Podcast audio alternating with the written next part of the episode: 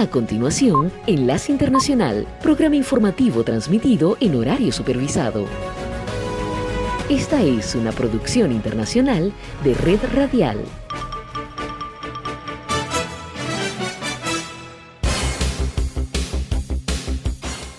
Aquí comienza Enlace Internacional. Saludos a nuestra audiencia en Caracas, Venezuela y el mundo, a través de nuestra frecuencia Sintonía 1420 AM y en Soy Ángela Montilla en la presentación. Bienvenidos.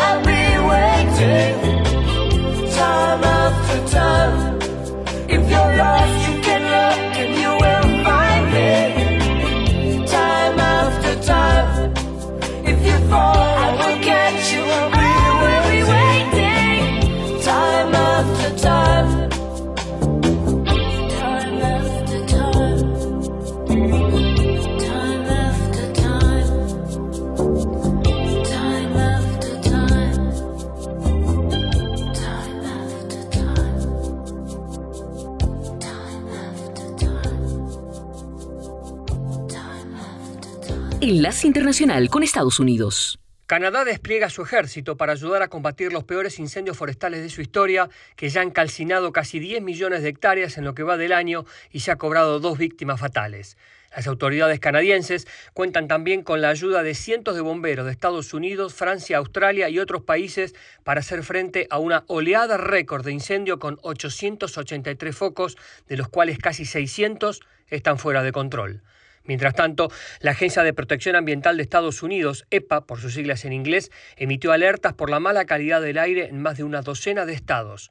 Los meteorólogos predijeron que alrededor de 70 millones de personas estarían bajo circunstancias de visibilidad reducida y una mala calidad de aire, incluidos los residentes de Chicago, Detroit, Pittsburgh, Nashville, Kentucky, Montana, Dakota, New York, St. Louis y Cleveland. El lunes, una inmensa columna de humo se extendió por Estados Unidos a medida que la calidad del aire se deterioraba hasta considerarse no saludable, que es el nivel 4 de 6 en el índice de calidad del aire.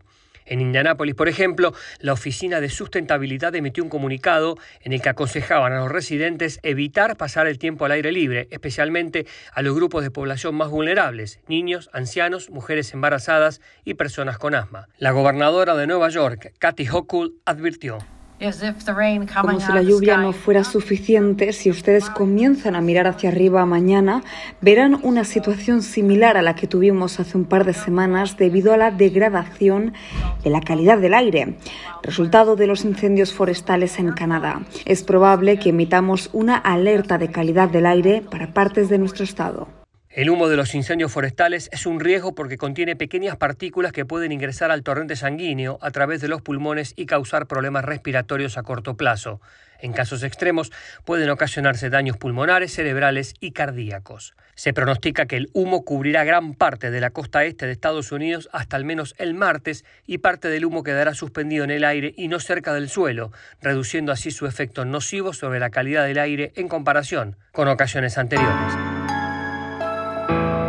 En medio de la controversia, hoy se espera escribir una nueva página en el juicio contra el expresidente Donald Trump, acusado de mal manejo de documentos clasificados. La jueza federal de distrito Aileen Cannon será la encargada de escuchar los argumentos durante las sesiones de esta semana que podrían dar una idea de cómo la máxima autoridad pretende presidir el caso, mientras se enfrenta a la cuestión no resuelta de cómo programar el juicio del ahora precandidato presidencial republicano que aspira a su segundo periodo en la Casa Blanca.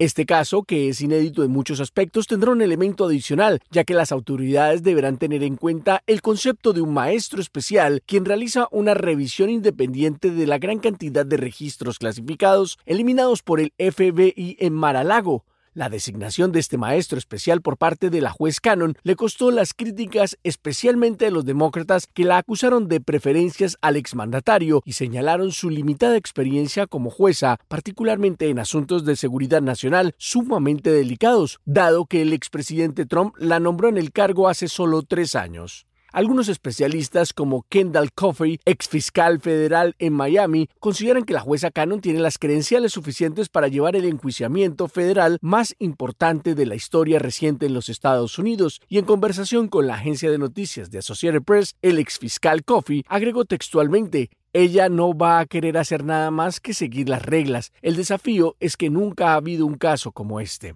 Como jueza asignada al enjuiciamiento penal del expresidente Donald Trump, Aileen Cannon será la encargada de emitir fallos que podrían dar forma a la trayectoria del caso, incluso sobre las pruebas que pueden y no pueden admitirse y si proceder rápidamente o conceder una prórroga hasta después de las elecciones presidenciales de 2024 para realizar un juicio que inicialmente está programado para el 11 de diciembre. Aileen Cano, graduada de la Universidad de Duke, nacida en Colombia e hija de un inmigrante cubano, trabajó para un juez de la Corte del Circuito de Estados Unidos y fue fiscal federal adjunta en Florida, procesando varias decenas de casos como parte de la División de Delitos Mayores de su oficina y luego manejando apelaciones de condenas y sentencias antes de ser nominada por el expresidente Trump en 2020.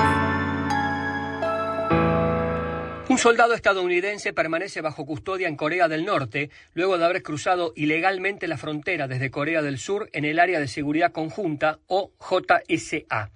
El Comando de Naciones Unidas, una fuerza multinacional militar estacionada en la aldea fronteriza para mantener la estabilidad en la zona, aseguró que está trabajando con el ejército de Corea del Norte para resolver el incidente. El soldado detenido cruzó repentinamente al norte de la línea de demarcación militar alrededor de las tres y media de la tarde, hora local.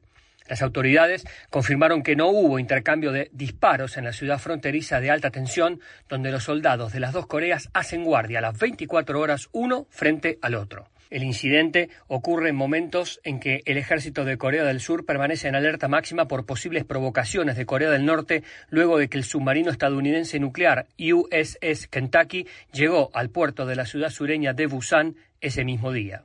La llegada del submarino, capaz de lanzar misiles balísticos Trident II con un alcance de 12.000 kilómetros, es un movimiento muy simbólico que deja claro que Washington apoyará a Corea del Sur en caso de un ataque nuclear desde Corea del Norte. Es la primera visita de un submarino nuclear estadounidense en décadas, dijo hace unas horas el coordinador del Indo-Pacífico de la Casa Blanca, Kurt Campbell, durante una conferencia de prensa en Seúl. Campbell encabeza una delegación de 30 personas para lanzar oficialmente el Grupo Consultivo Nuclear, o NCG, en Corea del Sur para fortalecer la alianza entre ambos países con una base nuclear, un compromiso asumido por el presidente Joe Biden y el presidente de Corea del Sur, Suk Suk Yeol, en abril, en la declaración de Washington. Una declaración conjunta posterior a la reunión inaugural del NCG señaló que cualquier ataque nuclear de Corea del Norte contra Corea del Sur, Estados Unidos o sus aliados tendría como respuesta un rápido, decisivo y abrumador resultado. Mientras Israel vive momentos convulsos con protestas en contra de la reforma judicial impulsada por el jefe de gobierno, el primer ministro Benjamin Netanyahu, y que terminaron con más de una cuarentena de detenidos, en Washington el presidente Joe Biden recibió a su homólogo israelí, el presidente Isaac Herzog, jefe de Estado de Israel, y cuyas funciones son esencialmente representativas y protocolarias, simbolizando la unidad y soberanía del país. Durante su encuentro en la Casa Blanca, el dignatario estadounidense estadounidense aseguró que la amistad entre sus países es inquebrantable. Uh, Como le afirmé ayer al primer ministro Netanyahu, el compromiso de Estados Unidos con Israel es firme y es férreo. Y también estamos comprometidos a asegurar que Irán nunca adquiera un arma nuclear. Así que tenemos mucho de qué hablar. Ambos líderes abordaron asuntos de interés mutuo como una mejor coordinación para evitar que Irán adquiera armas nucleares o la creciente asociación militar de Teherán con Moscú. Sin embargo, y pese a que resaltaron la fortaleza de sus relaciones bilaterales, basadas, según afirmó el presidente Biden, en los valores democráticos, algunas de las iniciativas que el primer ministro israelí está llevando a cabo despiertan preocupaciones en Washington, incluido el reciente uso de la violencia en Cisjordania Jordania y la controvertida reforma del sistema judicial que ha desembocado en 28 semanas consecutivas de protestas masivas en las calles de Israel en un verdadero pulso político y social contra el jefe de gobierno Benjamin Netanyahu y sus políticas que quienes se oponen aseguran son restrictivas y buscan implantar una autocracia en el país. El presidente Herzog hizo alusión a esta situación. Es un debate acalorado, pero también es una virtud y un tributo a la grandeza de la democracia israelí. Y permítame reiterar, claro, claro como el cristal, la democracia israelí es sólida, fuerte, resistente. Estamos pasando por dolores, estamos pasando por acalorados debates, estamos pasando por momentos desafiantes. Le digo, señor presidente, como le he dicho al jefe de Estado del pueblo de Israel, siempre debemos buscar un consenso amistoso. Por su parte, la Casa Blanca lanzó una invitación oficial al primer ministro Netanyahu, aunque todavía se desconocen los detalles clave, como cuándo y dónde. Mientras tanto, miembros del Partido Demócrata se alejan cada vez más de las posturas de Jerusalén y algunos representantes más progresistas anunciaron que no asistirán al discurso que pronunciará hoy el presidente Herzog ante el Congreso de Estados Unidos con motivo del 75 aniversario de la independencia de Israel. Judith Martín Rodríguez. Esta es la señal internacional de sintonía 1420 AM, presentando Enlace Internacional.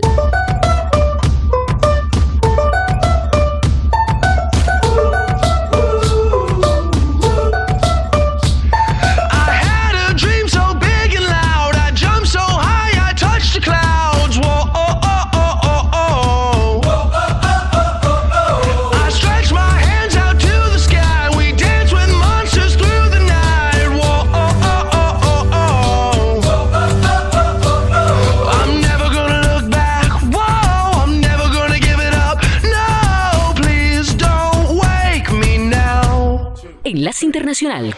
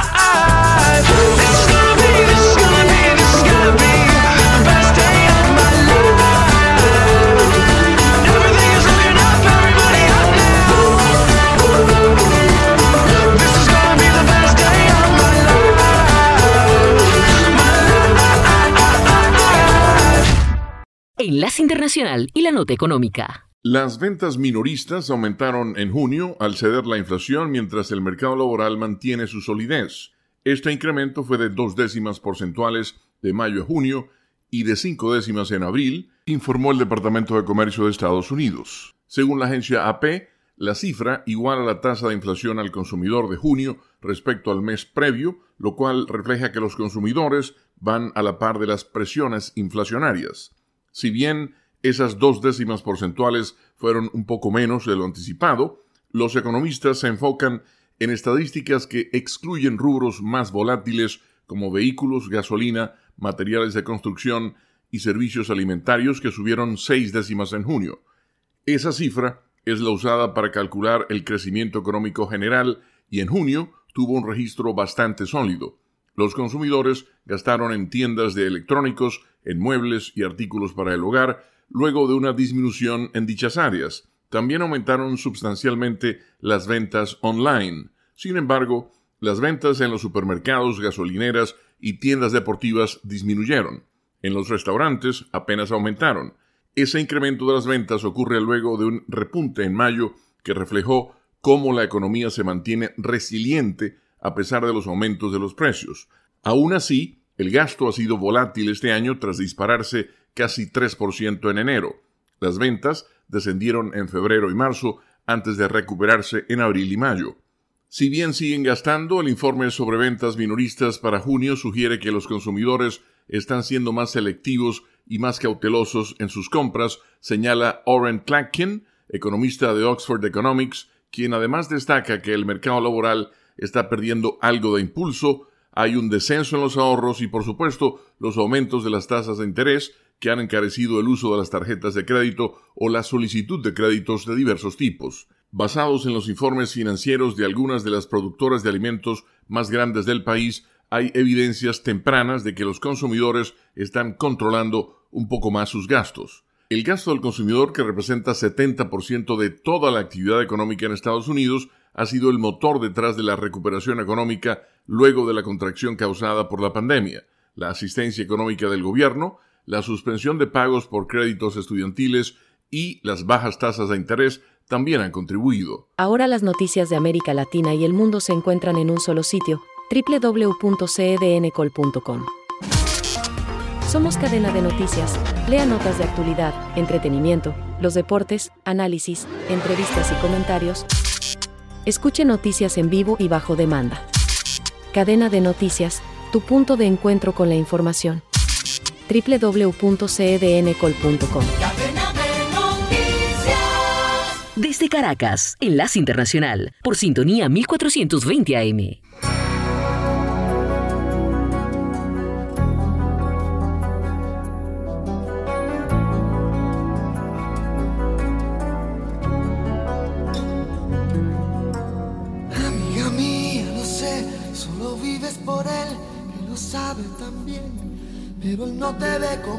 Suplicarle a mi boca que diga que me ha confesado entre copas, que es con tu piel con quien sueña de noche y que enloquece con cada botón que te desabrochas pensando en sus manos.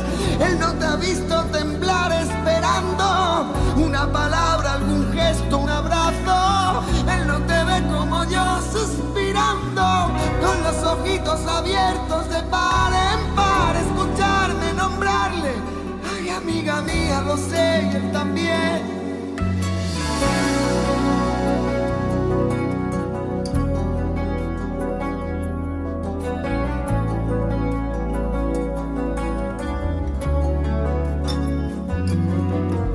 Amiga mía, no sé qué decir ni qué hacer para verte feliz.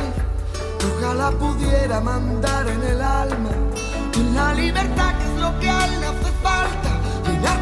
Bolsillos de guerras ganadas, de sueños e ilusiones renovadas. Yo quiero regalarte una poesía. Tú piensas que estoy dando las noticias. Amiga mía, ojalá algún día, escuchando mi canción, de pronto entiendas que lo que nunca quise fue contar tu historia, porque pudiera resultar conmovedora, pero perdona, amiga mía, no es inteligencia ni sabiduría. Esta es mi manera de decir las cosas, no es que sea mi trabajo, es que es mi idioma.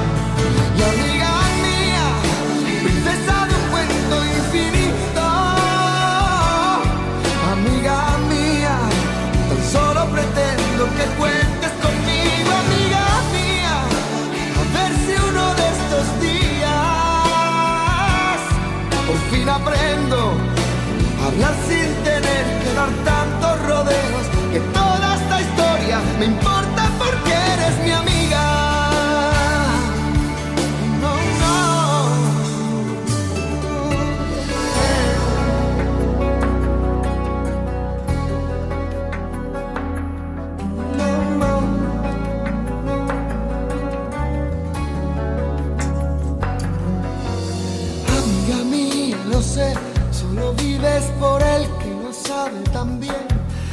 no te ve como yo suplicarle a mi boca que diga que me ha confesado entre copas, que es con tu piel con quien sueña de noche. Amiga mía, no sé qué decir ni qué hacer para verte feliz. Ojalá pudiera mandar en el alma la libertad que es lo que le hace falta. Llenarte los bolsillos de guerras sueños e ilusiones renovadas. Yo quiero regalarte una poesía. Tú piensas que estoy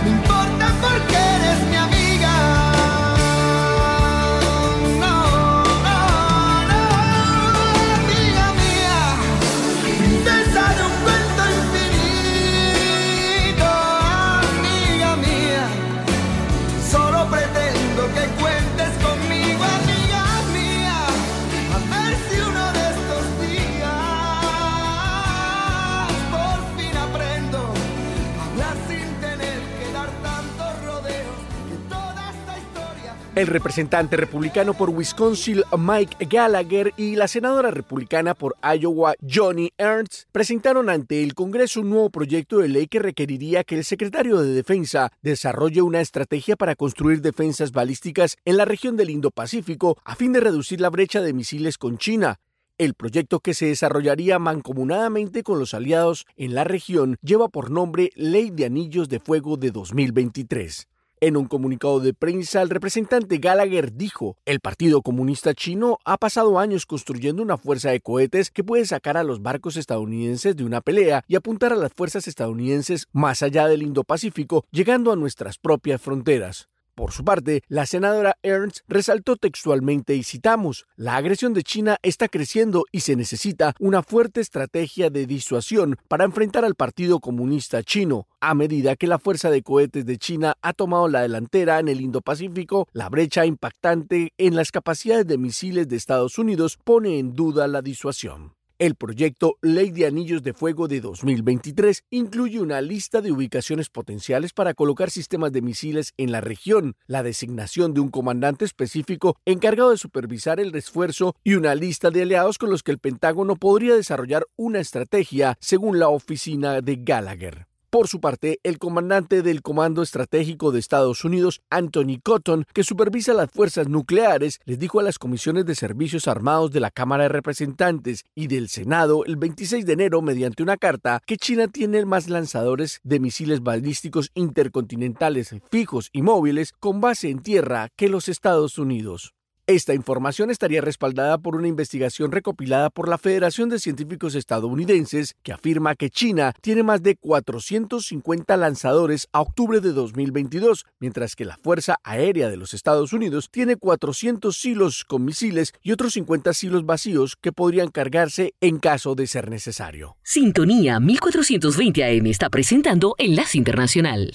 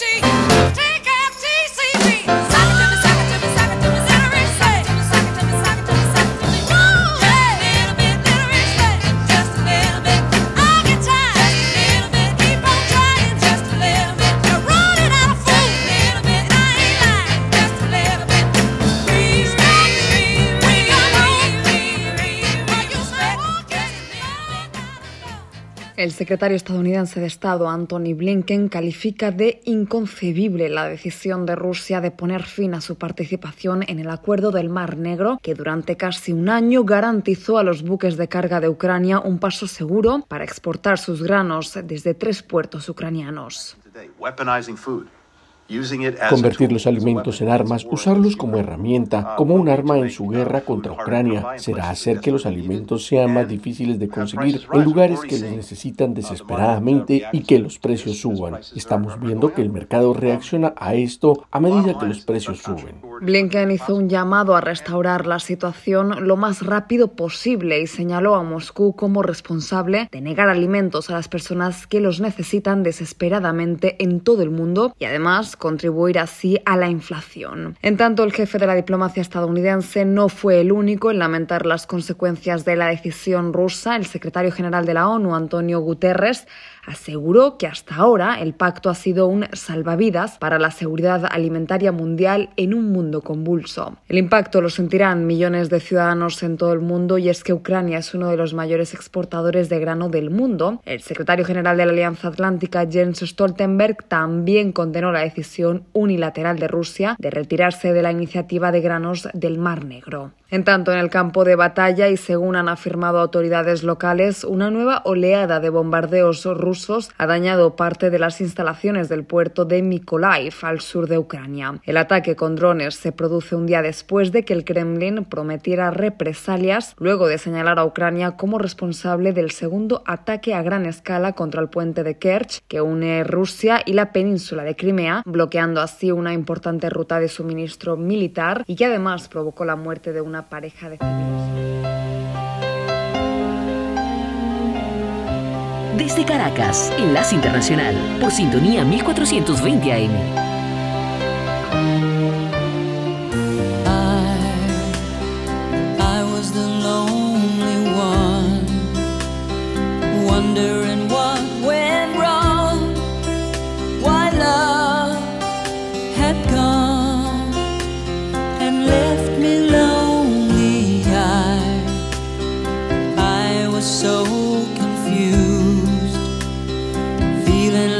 Just been used. Then you came to me, and my loneliness left me. I used to think I was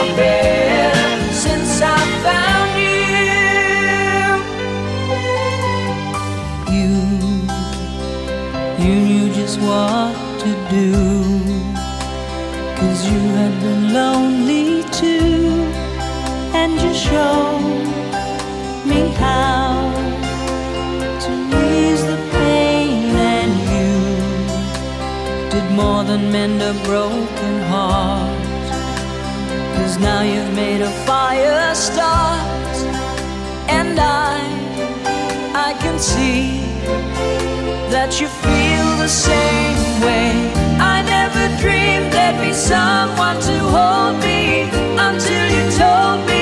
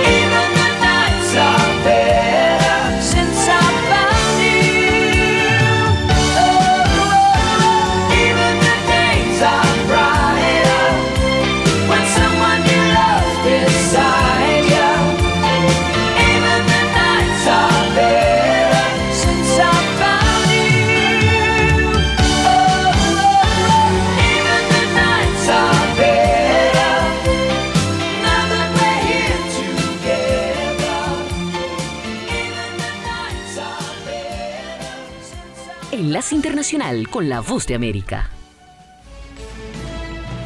Este es un avance informativo de la Voz de América. Desde Washington les informa Henry Llanos. La tensión entre Estados Unidos y China ha caracterizado las conversaciones sobre cambio climático. La delegación estadounidense la encabeza el enviado especial John Kerry. Nos informa Celia Mendoza. Mientras se lleva a cabo la visita de Kerry, Henry Kissinger, quien tiene 100 años de edad y lideró las negociaciones secretas entre la administración de Richard Nixon y Mao Zedong, que dieron pie a la reanudación de la relación bilateral en 1972, se reunió con el ministro de Defensa de China, Li Shanfu. John Kerry es el tercer funcionario de alto nivel en visitar China desde la visita de la secretaria del Tesoro Janet Yellen y el secretario de Estado Anthony Blinken en junio. Celia Mendoza, Washington. El expresidente Donald Trump dijo que recibió una carta en la que se le informa que es objeto de una investigación del Departamento de Justicia sobre los intentos de anular los resultados de las elecciones presidenciales de 2020. Nuevos cargos federales sumados a las acusaciones estatales y federales existentes en Nueva York y Florida y una investigación por separado sobre interferencia electoral a punto de concluir en Georgia extenderían la lista de problemas legales que enfrenta Trump mientras busca la nominación presidencial republicana para 2024. Inflación, recesión, tasas de interés, empleo, desempleo, oferta y demanda. De lunes a viernes, La Voz de América les ofrece un completo panorama de estos y otros temas que impactan sus finanzas en la nota económica. Si le interesa la economía mundial, este segmento es para usted. La nota económica, todas las tardes en las plataformas de radio y web de La Voz de América. Les invita Leonardo Bonet. En Ecuador, al Consejo Nacional Electoral le preocupan los elevados índices de violencia e inseguridad en el país. Nos informa Néstor Aguilera. El reciente asesinato del candidato Rider Sánchez nuevamente enciende las alertas frente a los peligros en los que se desenvuelve la campaña previa al proceso electoral, programado para el próximo 20 de agosto en el que se elegirán presidente de la República y 137 asambleístas. La presidenta del CNE, Diana Tamaín, explicó que se trabaja además en la identificación de las zonas del país como mayores índices de criminalidad para reducir los riesgos el día de la elección. Néstor Aguilera, Voz de América, Quito. Corea del Norte guardaba silencio acerca de la inusual entrada de un soldado estadounidense a través de la altamente fortificada frontera entre las dos Coreas, aunque realizó pruebas con misiles de corto alcance en su última exhibición, casi un día después de que el soldado cruzó a territorio norcoreano durante una visita a la aldea fronteriza de Panmunjom. Se desconocía la suerte del soldado, segunda clase Travis King, el primer estadounidense que se sabe fue detenido en la hermética nación en casi cinco años. Este fue un avance informativo de La Voz de América. Enlace Internacional con la Música.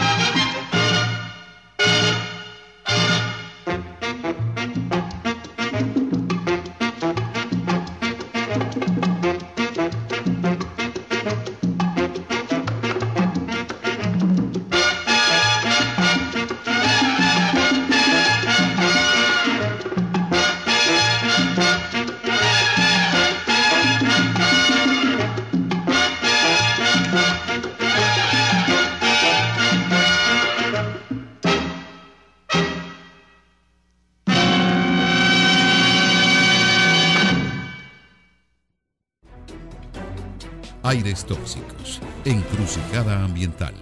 La división crece entre los legisladores estadounidenses frente al reto que les plantea legislar para crear energías limpias y, al mismo tiempo, mantener el aparato económico que sostiene la explotación tradicional de minerales. El impacto de esta controversia entre los ciudadanos estadounidenses y el aire que respiran está en esta segunda entrega de Diva Cash. Cuando lo saqué del hospital, entonces... Sandra Lobo recuerda que cuando su hijo nació, los médicos le confirmaron que el pequeño había desarrollado asma durante su embarazo. El niño ha vivido medicado por 14 años, por lo que ahora, temiendo que la contaminación del aire haya sido la causa, Sandra decidió abandonar Brooklyn, en Maryland. Ningún, no viene ningún historial familiar que, que haya habido asma esto y desarrollar asma a mi hijo, desarrollar asma a mi hermana. Entonces me dijo mi esposo, no, lo vamos a mudar de Brooklyn, vaya a Su caso no es esporádico entre las comunidades hispanas en Estados Unidos. Debido a la contaminación de aire y el cambio climático, la Agencia de Protección Ambiental prevé que el diagnóstico de asma en niños latinos subirá hasta en 4.000 casos, especialmente entre los hispanos que habitan más cerca de zonas de extracción de petróleo y las consecuencias son de largo plazo y de generación en generación, pues según la Oficina del Censo de Estados Unidos, las secuelas de la contaminación afectan hasta la tercera generación de las personas expuestas. Desde el Congreso es evidente la tensión legislativa frente al dilema de producir energía y cuidar el medio ambiente. Sectores de la bancada republicana empujan el proyecto de ley de reducción de los costos energéticos con el objetivo de liberar el potencial energético y mineral de Estados Unidos. Kevin McCarthy, presidente de la Cámara de Representantes, destaca. Y nos comprometimos con Estados Unidos a reducir sus costos de energía. Eso es exactamente lo que hace este proyecto de ley. Por su parte, Bruce Westerman, presidente del Comité de Recursos Naturales del Congreso y representante por Arkansas, a través de un comunicado afirma. Responsabilizando a esta administración por sus acciones y presentando soluciones que liberan nuestros recursos a través de medios científicos y responsables. Pero lo que se describe como un proyecto energético responsable no lo es tanto para demócratas como Raúl Grijalba, quien le apuesta a un proyecto de ley llamado Justicia Ambiental para Todos, que según sus ponentes prioriza la salud de las comunidades afectadas. En sus comunidades, número uno, darle poder bajo la ley. Segundo, es ah, asegurar que todas las agencias federales tienen la responsabilidad de reportar antes que se apruebe cualquier permiso a comunidades. Se espera que las comunidades hispanas sean beneficiarias directas de las acciones de protección para la que fue creada la Oficina de Justicia Ambiental, iniciativa a la que la Casa Blanca destinó 562 millones de dólares. Diva Cash, Voz de América. Enlace Internacional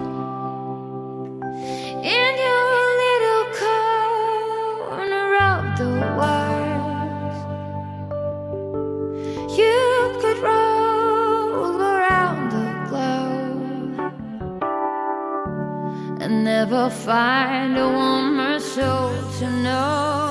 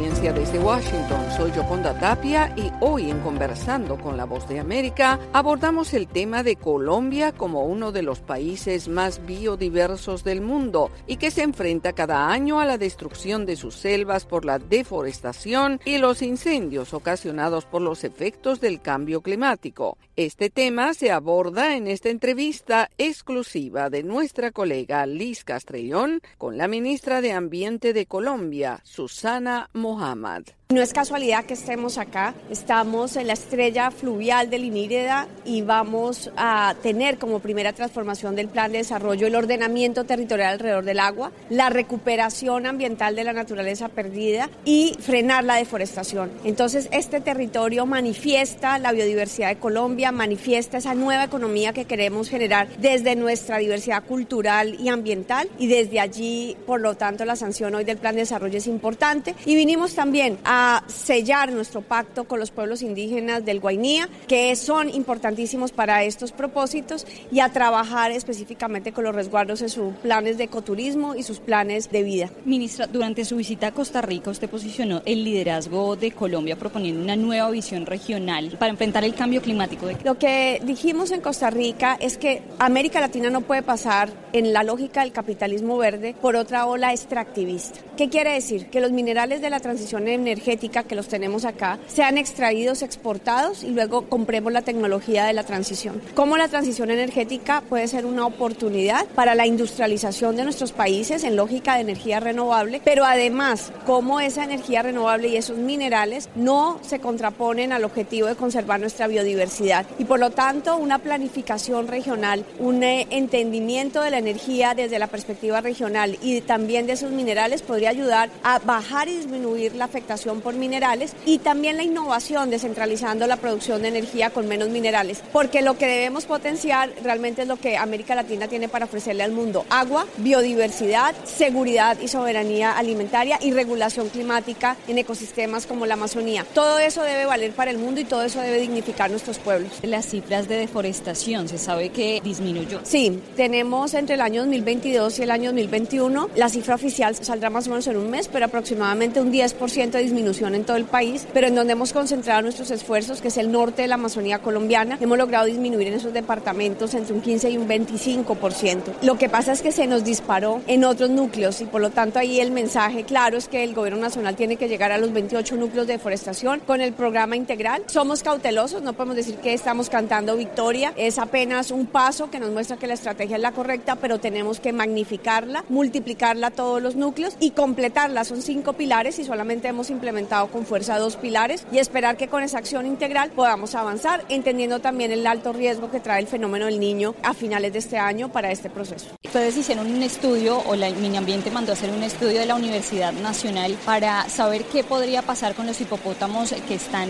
regados por el país que, pues, que trajo Pablo Escobar. ¿Qué va a pasar con eso? Con base en este estudio hay un catálogo, una serie de estrategias que van desde la esterilización hasta el encerramiento, quiere decir confinar territorios para que no se esparzan más allá, la exportación controlada a sitios que puedan manejar estos animales y, digamos como última opción la eutanasia controlada, humanitaria, bien hecha. En este momento estamos escosteando el plan y viendo la factibilidad de cada una de estas estrategias para poder presentarle al país un plan integral de acuerdo a la viabilidad de cada una de estas estrategias, la dimensión del problema, la reproducción poblacional que tienen esta especie en el tiempo y el ritmo al que debemos avanzar para controlar precisamente la población. Era Susana Mohamed, ministra de Ambiente de Colombia, abordando los retos de su país en relación al calentamiento global. Esto fue Conversando con la Voz de América.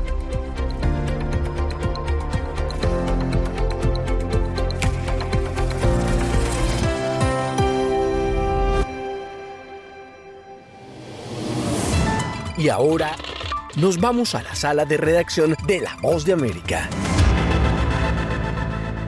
Cientos de miles de personas mueren cada año por causas prevenibles relacionadas con el calor que se ha convertido en un riesgo para la salud que crece rápidamente debido a la urbanización, el aumento de las temperaturas extremas y los cambios demográficos, especialmente en países con poblaciones que envejecen. La Organización Meteorológica Mundial, la OMM, está intensificando los esfuerzos para fortalecer las alertas tempranas y los planes de acción integral frente a las olas de calor. John Nair, asesor senior de la Organización Climática de las Naciones Unidas manifestó. No existen sistemas climáticos normales del pasado. Esto ha llegado como consecuencia del cambio climático. Así que estamos viendo un crecimiento continuo en la frecuencia, duración e intensidad de las olas de calor. Según los expertos en la materia, actualmente se está produciendo un fenómeno de ola de calor simultáneo con temperaturas por encima de los 40 grados centígrados en Norteamérica, Europa, Asia y partes de África. Un estudio reciente calculó que el verano pasado solo en Europa murieron 60 mil personas debido al calor, mientras que en los Estados Unidos la Administración Nacional Oceánica Atmosférica señaló que las advertencias de calor excesivo afectaron a más de 100 millones de personas y el asesor de la OMM advirtió que estos fenómenos continuarán sucediendo. Estos eventos continuarán creciendo en intensidad y el mundo necesita prepararse para las olas de calor más intensas. Por otro lado, la Organización Meteorológica Mundial también señaló recientemente que América Latina y el Caribe es una de las regiones más afectadas por el cambio climático y el calentamiento global. Sala de redacción, Voz de América. Enlace Internacional con el Entretenimiento. Estas son las noticias del espectáculo desde la Voz de América en Washington. Les saluda Alejandro Escalona. Hoy seguimos conversando con María Eugenia Revilla, periodista, locutora y actriz. Ella está en Malta trabajando de extra en el set de filmación de Gladiador. La huelga de actores y guionistas de Hollywood ha impactado estas producciones, pero sigue el rodaje de ciertas escenas. Y eh, así como en la primera parte de Gladiador que recrearon el, el Coliseo Romano acá en Malta, en un fuerte que se llama el Fuerte Ricasoli. Bueno, esta vez igual eh, recrearon el Coliseo Romano y es realmente muy, muy impresionante. Es como definitivamente estar en la Roma del siglo II donde se desarrolla la historia, ¿no? No les puedo contar mucho de qué va la historia porque yo tampoco lo sé, nadie lo sabe. Hay un secreto muy grande en relación a eso. Lo que sí les puedo contar es que, bueno, eh, hay primerísimas figuras, como por ejemplo Denzel Washington. Cuando lo vi en escena, no lo podía creer. ¿Cómo fue eso? Cuando lo vi cerquita pasando a mi lado, yo decía, wow, esto es increíble que me esté sucediendo. Y sí, efectivamente, Denzel Washington está también Pedro Pascal, que actualmente está súper de moda, gran actor chileno dirigidos por Ridley Scott, que me ha impresionado muchísimo porque Ridley Scott tiene 85 años y está todos los días allí en la arena del Coliseo, eh, trabajando, dirigiendo todas las acciones del rodaje y es realmente inspirador verlo trabajar vestido de lino blanco, con su sombrero para protegerse del sol, porque estamos viviendo además un verano particularmente caluroso acá en la isla de Malta. Y sin embargo, este señor con su mejor aptitud, siempre allí en el sitio del rodaje. Hay gente de todas partes del mundo y creo que es esa una de las cosas que más me gusta. Es realmente impresionante. Hay gente de Serbia, hay gente de Inglaterra, de Italia. He conocido dos chicos, eh, un chico de Colombia, otro chico de Venezuela. Así que, bueno, de verdad que es una experiencia única y esperando eh, primero noviembre de 2023 para ver Napoleon y después noviembre del 2024 cuando en teoría será estrenada Gladiador 2 y que estoy segura que va a ser otro éxito de taquilla. Bueno, tiene de taquilla y de, y de la crítica. María Eugenia, seguimos en otro momento. Mañana sí hablamos de tus pelucas y tu experiencia en general en el rodaje de Napoleón. ¿ok? Desde la voz de América en Washington se despide Alejandro Escalona. Será hasta mañana.